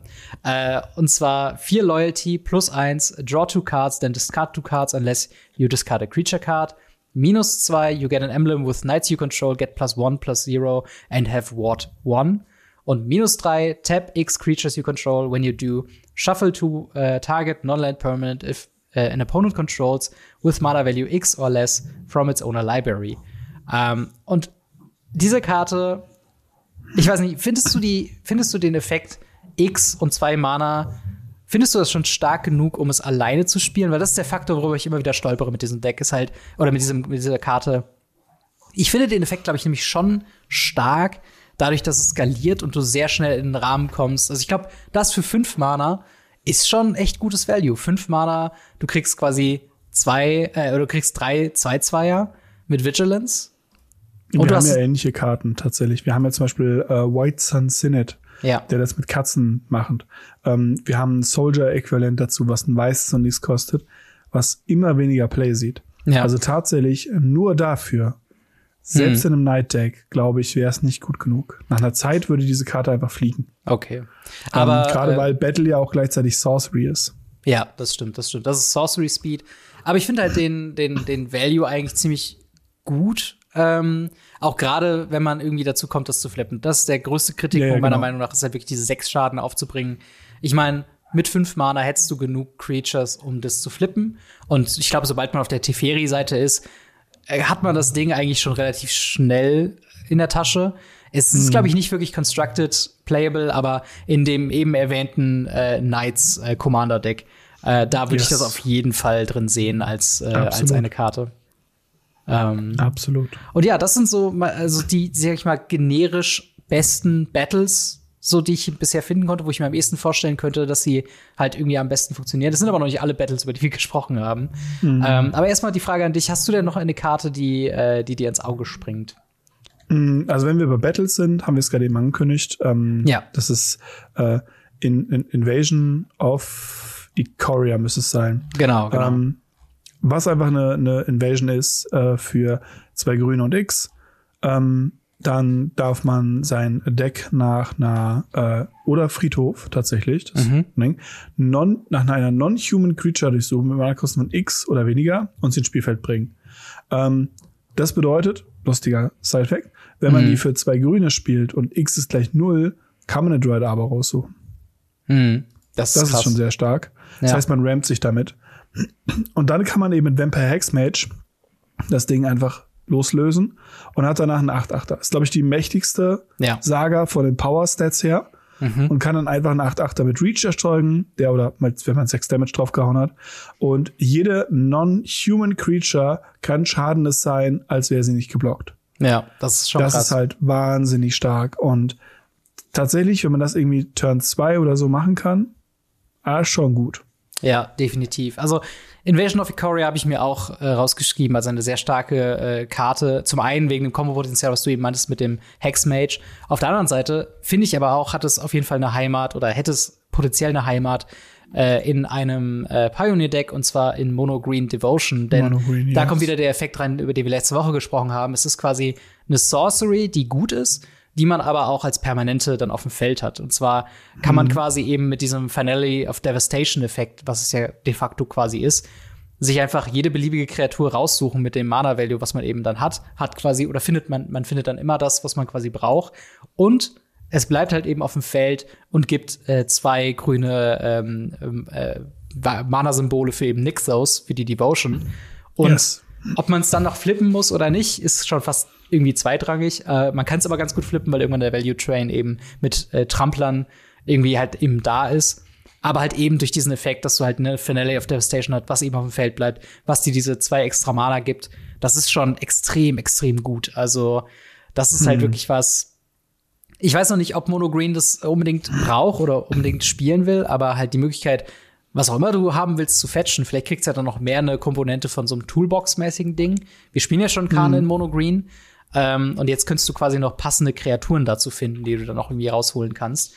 Das sehe ich schon als sehr stark an. Und halt, ja, jede Ja. Shenanigans mit, wenn man es flippt, ist halt, glaube ich, so gar, also ist halt sowieso Game Over. Ich finde es vor allen Dingen witzig, dass auf der Rückseite ist es äh, Sil Silortha Apex of Ikoria, eine Kreatur, die es in Magic gibt, aber wir noch nie in Paper gesehen haben. Denn das ist die äh, Godzilla ähm, Biobox Promo, die halt eben diesen Zilorthra, Zilortha ähm, Untertitel hat. Aber den gibt's glaube ich nur als Artwork in ähm, in Arena, aber nicht als Magic Karte. Yes. Korrekt. Wo ist da unser Universes Within Reprint Wizards? ähm, aber tatsächlich Thema Mono Green. Es gibt noch eine zweite Karte, die ich kurz erwähnen möchte, und zwar ist das Pelucranos Reborn. Äh, drei äh, grüne Mana für ein 4-5 mit Reach, Legendary Creature Hydra. Und man kann für sechs Mana und ein phyrexianisches Weiße den flippen in ein quasi Wormcoil Engine.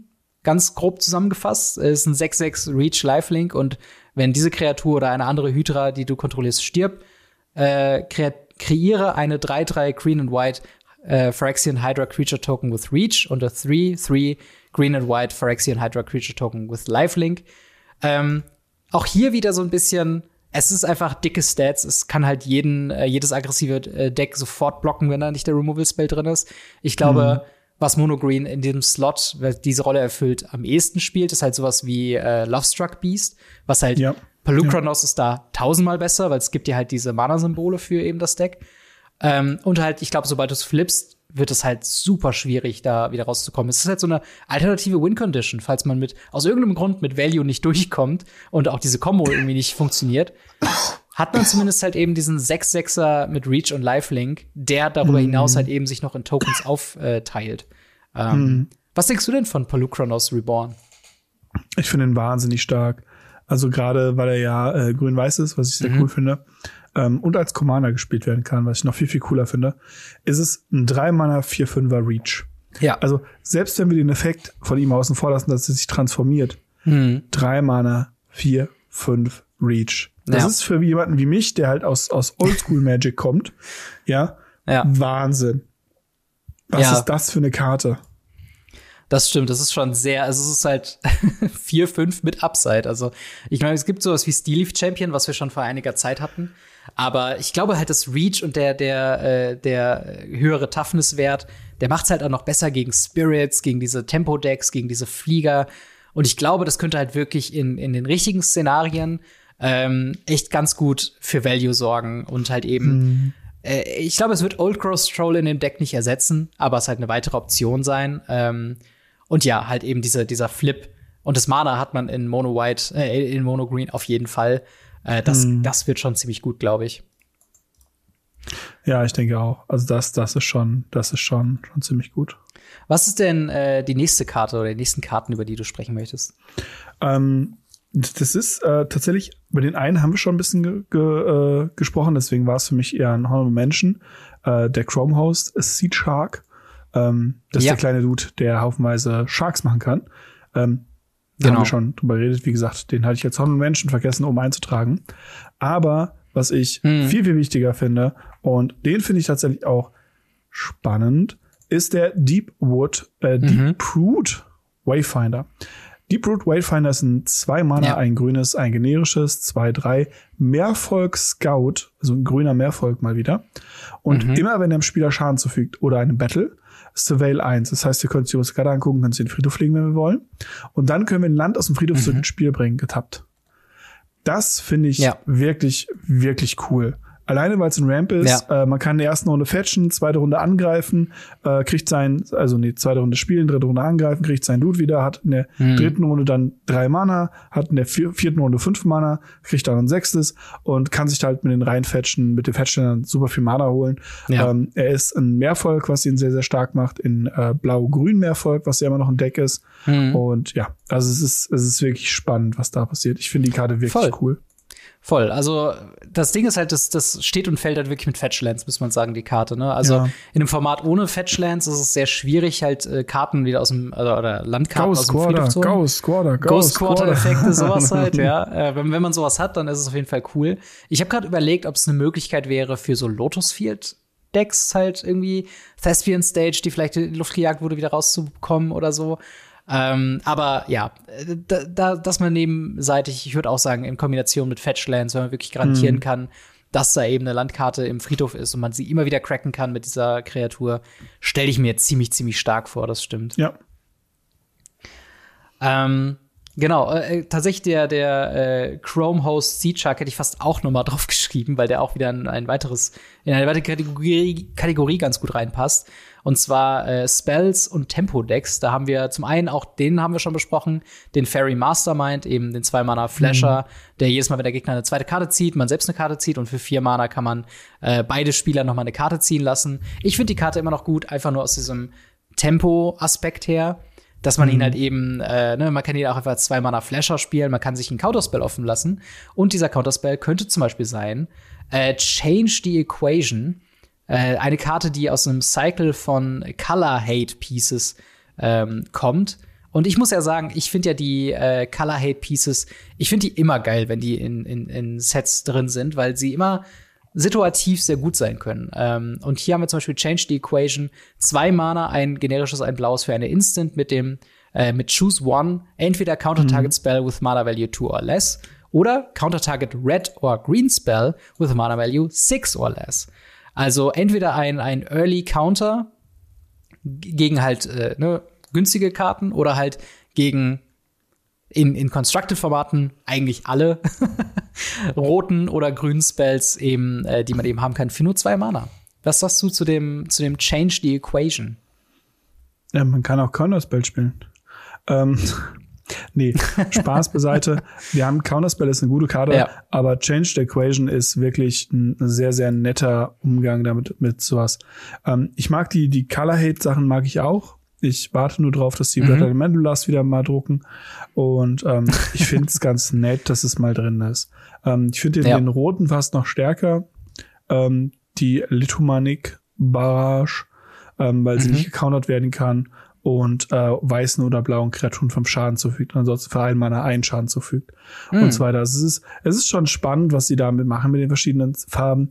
Ich weiß nur nicht, wie stark oder wie mächtig das Ding wirklich ist, weil Counterspell Ah, ja. Ja, es konkurriert ein bisschen in, in Pioneer zumindest mit äh, Ethergast, was äh, mm. Bounce äh, Target äh, Red or Green Spell ist, was halt auch auf den Stack erwischen kann, aber da gibst du ihm das halt wieder. Und das kann je nach Situation schlechter sein, als hier quasi das einfach zu countern, schlichtweg. Äh, und deswegen finde ich es halt als, als Pick interessant. Ähm, weil gerade halt eben grün ist eine sehr äh, starke, äh, sehr starke Farbe in Pioneer, mit halt eben Monogreen, mit cool, mit Range, mit äh, ja anderen, äh, ja auch einfach starken grünen Karten wie Seekers Chariot. Mhm. Ähm, und Rot, ne, das ist jetzt gerade in Raktos natürlich sehr äh, da und da einfach für zwei Mana quasi alles super relevante, eine Fable oder sowas eben countern zu können, ist schon ziemlich stark. Und es ist halt keine tote Karte gegen alle anderen Decks. Also es ist immer noch im ja, schlimmsten Fall eben ein Early Game Removal, äh, beziehungsweise Early Game Counterspell, ähm, was halt immer noch okay ist. Und ich glaube, das hebt halt ein bisschen von Ethergast ab. Deswegen finde ich das halt irgendwie spannend. Du könntest Change the Equation ohne Probleme in Main Deck spielen und dann rausboarden, wenn du merkst, es hat keinen Sinn, oder noch weitere Kopien reinnehmen, wenn du merkst, es hat Sinn. Und das finde ich halt äh, so spannend. Mhm. Übrigens im selben Slot, Thema Spells und Tempo, habe ich auch eine rote Kreatur, von dem wir noch nicht so viele gesehen haben äh, in äh, jetzt unseren Podcasts. Und zwar den Kenra Spellspear. Eine 2-Mana, 2-3 mit Trample und Prowess, eine Creature Jackal Warrior, by the way. Ähm, Prowess natürlich triggert immer, wenn man einen Non-Creature-Spell castet, bekommt äh, diese Kreatur plus 1 plus 1 bis zum Ende des Zuges und Trample, ne, Access Damage wird an den Spieler weitergegeben. Und dann hat's noch für drei, Ma äh, für drei Mana und ein Phyrexianisches, kann man ihn transformieren, aber only as a sorcery, äh, zu Getaxian Spellstalker. Ein 3-3 Trample äh, Ward 2 Prowess Prowess. Und hierbei heißt es sogar extra im Reminder-Text, jedes Prowess triggert nochmal einzeln. Das heißt, einzeln. wenn ihr den draußen habt, ihr spielt einen Consider, der bekommt zwei 1-1-Marken oder 1-1-Counter, äh, 1-1 plus 1 plus 1 Fähigkeiten für den Rest äh, der, der äh, Runde quasi da. Und ich finde es mhm. halt so schön, der erinnert mich ein bisschen an Bone Crusher Giant in, in, in einer Art und Weise. Dadurch, dass man einen Turn-2-Play Play hat und einen Turn-3-Play. Dadurch, dass man ihn halt eben transformieren kann. Ja. Und beide Seiten sind nicht zu verachten, oder? Ja, ich finde ihn auch ziemlich stark. Also alleine, erstens, er ist ein Chakal. Das ja. macht ihn schon viel, viel besser. Chakal ist super. ja. Ähm, Auf der anderen Seite haben wir einen Prowess Trumpler, was auch immer wieder, wieder sehr, sehr stark ist. Ja. Und wenn er sich dann gedreht hat, ist er halt in der zweiten oder in der dritten Runde ein 3-3 Trample Ward 2. Ja. Der für sich alleine schon sehr, sehr mächtig ist. Und Mhm. naja, man muss dabei auch sagen, wir transformieren hier. Wir exilen nicht, flippen und bringen wieder rein. Das bedeutet, wir können halt auch damit angreifen, wenn wir den Ja. transformieren. Und das macht ihn wirklich, wirklich gut. Absolut. Und ich glaube halt, so ein, so ein aggressiver Spells Matter, ähm, Two-Drop hat noch gefehlt. Klar, wir haben unseren Ledger Shredder, klar, wir haben unser Thing in the Eyes. Beide sind aber jetzt nicht unbedingt aggressiv. Und ich finde halt, dieser Kenra Spellspear kann halt in Pioneer zumindest ähm, ein bisschen was noch bewegen, um halt diesen aggressiven äh, äh, Two-Drop-Slot auszufüllen. Und ich, ich sehe halt all diese Karten irgendwie in so einem einem Deck äh, und das ist halt eben was, was ich halt sehr sehr spannend finde, dass wir halt hier so sehr hohen Spells, Tempo Shenanigans mit halt eben Fairy Mastermind, mit Kenra Spell Spear, Change the Equation, äh, Chrome Host, Seed Shark vielleicht ein bisschen weniger.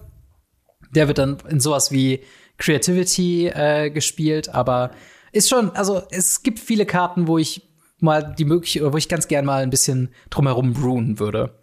Ähm, aber hast du denn noch eine Karte, über die du sprechen möchtest?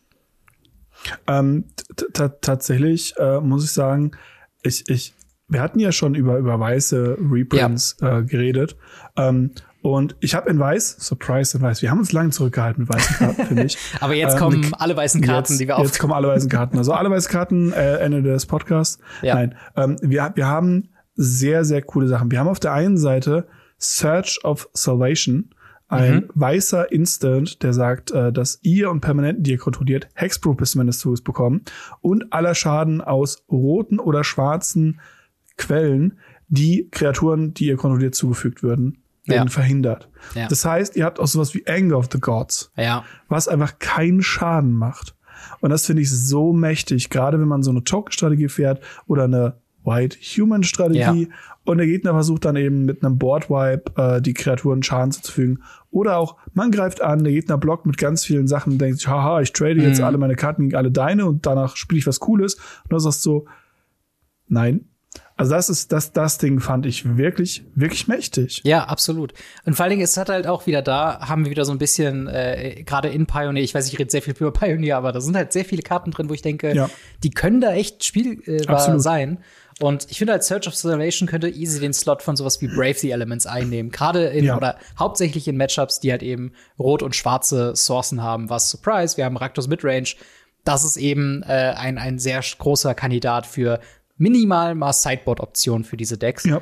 Ähm, zum einen eben das Hexproof wirklich nice gegen diese ganzen Removal-Spells, die eben äh, schwarz und rot eben fahren. Zum anderen, wie du schon meintest, eben diese äh, Combat-Trick-Synergie, dass man eben selbst Schaden preventen kann, vielleicht doch mal durchblocken kann mit einer großen äh, Adeline, ohne sie äh, zerstören zu müssen. Und das sind halt eben so die, die, die äh, ja, Color-Hate-Pieces, über die wir eben schon gesprochen haben, die ich halt wirklich gut finde. Und ein Mana, also es geht eigentlich nicht besser. Ich hätte fast schon gedacht, für diese Effekte müsste das schon fast zwei Mana kosten, damit das Mana, ja. fair bepreist gedacht, ist. Tatsächlich. Und das ist halt wirklich was, wo ich denke, und auch da wieder, wie bei Change the Equation, in jedem anderen Matchup, wenn du mal nicht gegen Raktors oder rote Decks oder sowas spielst, ähm, hast du halt immer noch diesen Hexproof-Aspekt drin. Also, wobei man da auch sagen muss, fast jeder Removal, der relevant ist irgendwie, ist halt eben schwarz, gerade in Pioneer.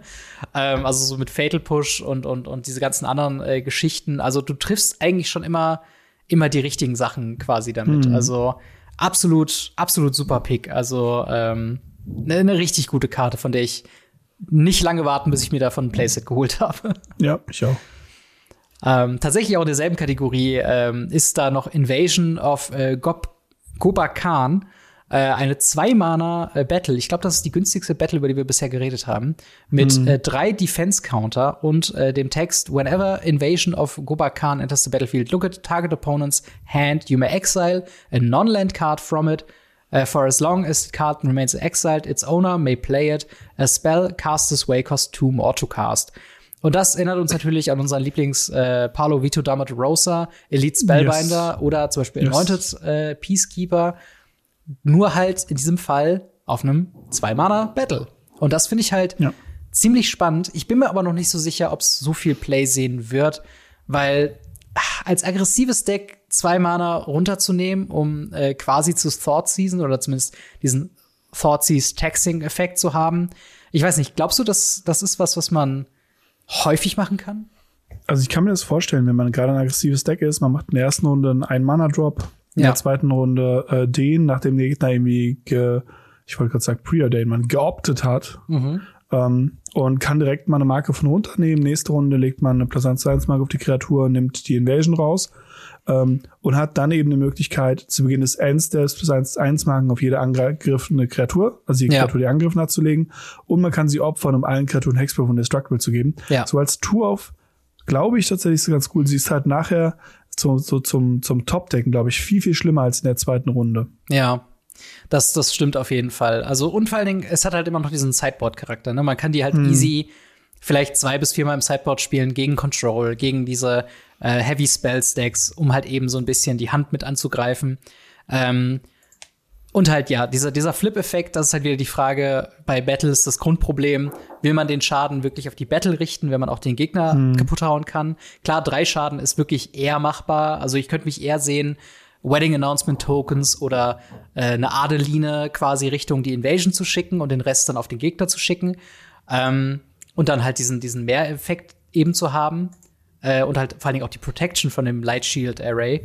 Ähm, es ist auf jeden Fall eine interessante Karte. Ich, ich mag, dass es so dem weißen aggressiven Deck ein bisschen mehr Möglichkeiten gibt. Weil normalerweise alle Karten, die Mono White äh, Agro-Decks irgendwie befeuern, sind kleine günstige Kreaturen mit irgendeiner Upside. Und jetzt haben wir hier wirklich so ein Tool, was ich mir vorstellen kann, was man gut spielen kann, was mit der neuen Mechanik Battle in irgendeiner Art und Weise interagiert. Und es kann halt wirklich Szenarien geben, wo man sich denkt, okay, ich nutze lieber diesen Long-Term Grind von diesen 1-1-Countern für jede Kreatur, die angegriffen hat, weil die ja jede Endstep triggert, ähm, nehme ich über die drei Schaden, die ich jetzt einmal durchdrücken kann. Also es ist, es ist eine sehr, sehr spannende Invasion und auch auf jeden Fall eine der, der besseren, meiner Meinung nach. Ähm, Yes. und äh, genau, Absolut. ich glaube, da machen wir den, den Mono-White-Reiter auch direkt noch voll ähm, mit einer Referenz äh, von Knight Errant of Eos, ähm, eine 5-Mana 4-4 äh, Creature Human Knight ähm, mit Convoke. Das heißt, man kann Kreaturen tappen, um für diese Karte zu zahlen.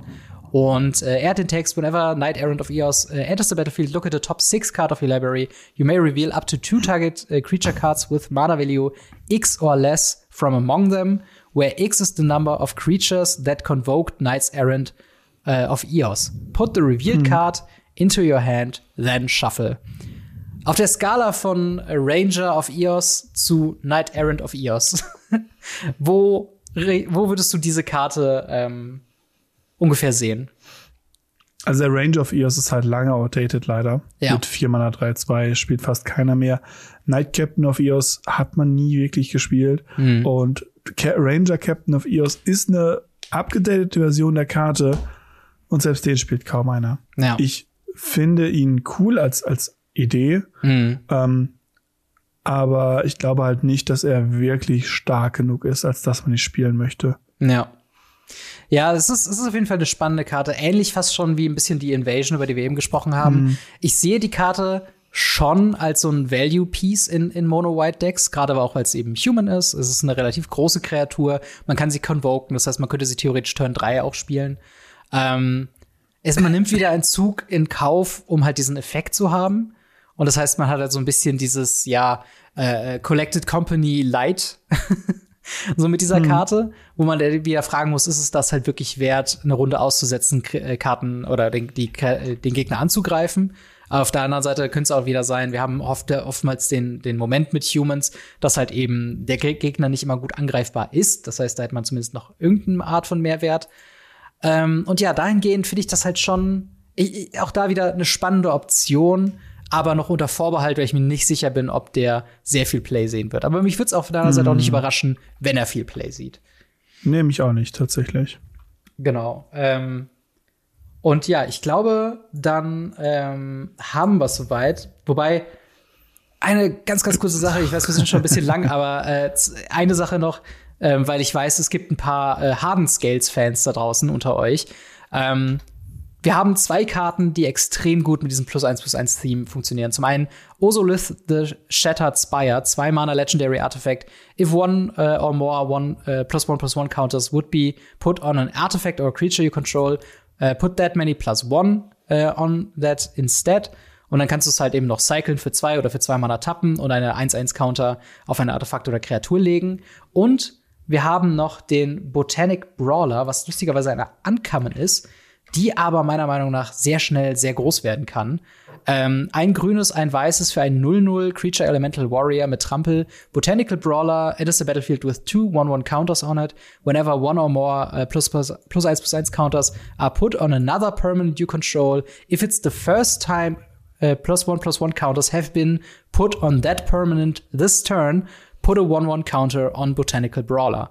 Also mhm. nicht ganz dieser Doppelungseffekt, aber wenn du dann anfängst, Sachen zu verteilen und du hast deine drei, vier, fünf Kreaturen draußen, kriegt Botanical Brawler für jede Kreatur, die, sagen wir mal, wenn du jetzt Talias Lieutenant oder einen anderen Effekt spielst, der alle 1-1-Counter verteilt, kriegt der eben für jede Kreatur plus 1 plus 1 nochmal mit drauf und ist zudem eben noch ein Trampler, der wieder selbst mit plus 1 plus 1 Effekten draufkommt. Das heißt, in dem Sinne, wenn du einen Botanical Brawler draußen hast, einen weiteren spielst, würde der erste auch wieder plus eins plus eins bekommen. Und dann mit hm, harten Scales kommt noch mal wieder eins drauf und du weißt, worauf ich hinaus will. Also das ja. ist so ein bisschen, ich, ich sehe unfassbar viele Karten in diesem äh, Sinne, die eben äh, diesen Harden Scales äh, Deck in Pioneer eben befeuern könnte. Und ich habe hm. mega Bock, ein bisschen rumzubrauen damit. Ja, also Harden Scales ist halt eine coole, coole Karte. Aber ja. am Ende des Tages äh, fehlen halt noch zwei, drei Kreaturen, die damit cool interagieren, meiner Meinung nach. Das stimmt, das stimmt. Aber Botanical Brawler könnte einer zumindest sein. Und ja, halt äh, ja. Osolith so ein bisschen als der Backup äh, Harden Scales, Harden Scales Kopie 5 hm. äh, bis 8, wenn man will. Und das gibt's auf jeden Fall schon ein bisschen mehr Reichweite. Ähm, so eine Walking Ballista wäre cool. Ja, wow, Walking Ballista wäre richtig, richtig krass. Aber ja, das, das waren soweit ja, unsere Top-Karten aus äh, March of the Machines. Ähm, ja, wir, wir haben am Anfang schon mal kurz drüber gesprochen, über, dein, äh, über, dein, über deine Meinung zu March of the Machines. Würdest du sagen, äh, ist das ein Set, wo du eine eher große Bestellung an Singles äh, haben kannst? Wenn, wenn man Karten will, sollte man keine Booster kaufen, sondern Singles. Würdest du eine große Bestellung von dem Set eher machen oder eine kleine? Also bei mir wird es eine sehr kleine sein. Ähm, ja. Dafür sehr teuer, weil limitierte Talias. Oh ja, Aber stimmt, ansonsten stimmt. Äh, wird da nicht viel bei sein tatsächlich. Ja, also bei mir, ihr habt es vielleicht schon ein bisschen gemerkt, ich habe mein, mein, mein Brewer-Gehirn explodiert gerade mal wieder, weil ich so viele Karten sehe, wo ich mir denke, oh, das könnte man da irgendwie kombinieren. Ich sehe selbst so Karten wie C-Double äh, in so einem Mono Blue, vielleicht sogar auch Nixos Shrine to Nix Deck, mhm. äh, um halt Sachen zu kopieren, noch mehr Value zu generieren und so. Es gibt super viele Karten, wie ich finde, die halt eben äh, in sehr viele Decks reinpassen. Äh, und ich glaube, ein paar konnten wir jetzt hier ganz gut äh, ja mal auslegen. Äh, und ich glaube halt, das ist so ein typisches Set von wegen Power-Level-mäßig hört das halt bei Pioneer, glaube ich, auf. Ich glaube, man kann mm. mit dem Deck oder mit dem Set ganz gut Standard, Pioneer und Explorer abdecken. Und vielleicht kommen ein paar Karten durch zu Modern und vielleicht ein oder zwei Richtung Legacy, aber das weiß man halt noch nicht. Ähm, aber das ist ja auch okay. Der Rest ist halt eben mm. sehr viel eben Commander-Futter, was ja auch nichts Schlechtes ist. Ähm, und halt eben, ne, wir freuen uns dann auf das Modern Horizons 3 beziehungsweise ja. Herr der Ringe Set, wo wir dann äh, die anderen Formate mit bespielen. Yes. Ähm, aber wie findet ihr äh, March of the Machines? Äh, freut ihr euch auf das neue Set? Habt ihr schon Sachen vorbestellt? Habt ihr vielleicht schon Sachen geöffnet? Schreibt uns sehr gerne in die Kommentare. Wie findet ihr die Battles? Was äh, wollt ihr denn gerne mal herumbrauen? Und äh, ja, das äh, bringt uns dann auch schon ich würde sagen, zum Ende der, des Podcasts mal wieder leider kein Ask Us Anything, dafür viele Karten, ja. die wir besprochen haben. Yes. Ähm, aber ja, an der Stelle natürlich nochmal ein besonderer Dank an unsere Patreon Gold Unterstützer des Monats April 2023, namentlich Buster Madison, Kobe, Pow äh, Kobe Power, Easy Reader 24, General Götterspeise, Jan W., Jan Erik G. und Siren. Vielen, vielen Dank für euren monatlichen Support. Vielen, vielen Dank für äh, den Support an alle Patreons, an jedem, der äh, Radio Ravnica guckt, abonniert und liked. Äh, das äh, würde uns ja eben sehr freuen. Und auch vielen Dank an dich, Marc, für eine weitere Woche Radio Ravnica. Immer wieder gerne. Und dann hören wir bzw. sehen wir uns nächste Woche wieder mit äh, ja, noch mehr News zu wahrscheinlich Aftermath. Das müsste jetzt auch bald wieder gepreviewt Ja, werden. müsste so langsam, ja. Mal schauen, was da noch auf uns zukommt. Haut rein, bis dann. Ciao. Ciao, ciao.